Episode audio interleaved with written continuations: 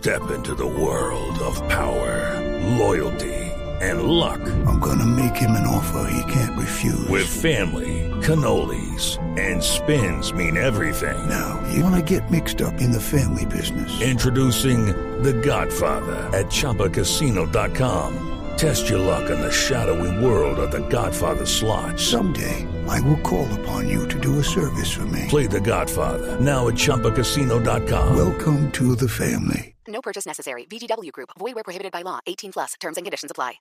Fue aprobada la eliminación de la reelección en plenaria del Senado. Después de una discusión que tuvieron el vicefiscal Jorge Fernando Perdomo y el procurador Alejandro Ordóñez, entró a la votación. A pesar de que el quórum fue bastante bajo, el Congreso aprobó ese artículo, como lo hemos dicho, que busca eliminar la reelección presidencial y que además inhabilita por un año para ser presidente a los que hayan ejercido como ministros o como vicepresidentes. En el Capitolio Nacional está Catalina Ortiz. Ricardo, pues a pesar de un quórum muy bajito, con cerca de 50 senadores, porque la bancada del Centro Democrático se salió de la plenaria, fue aprobado con 52 votos a favor el artículo 17 que busca eliminar la reelección presidencial y que además, como usted lo decía, inhabilita por un año para ser presidente a los que hayan ejercido como ministros o como vicepresidente.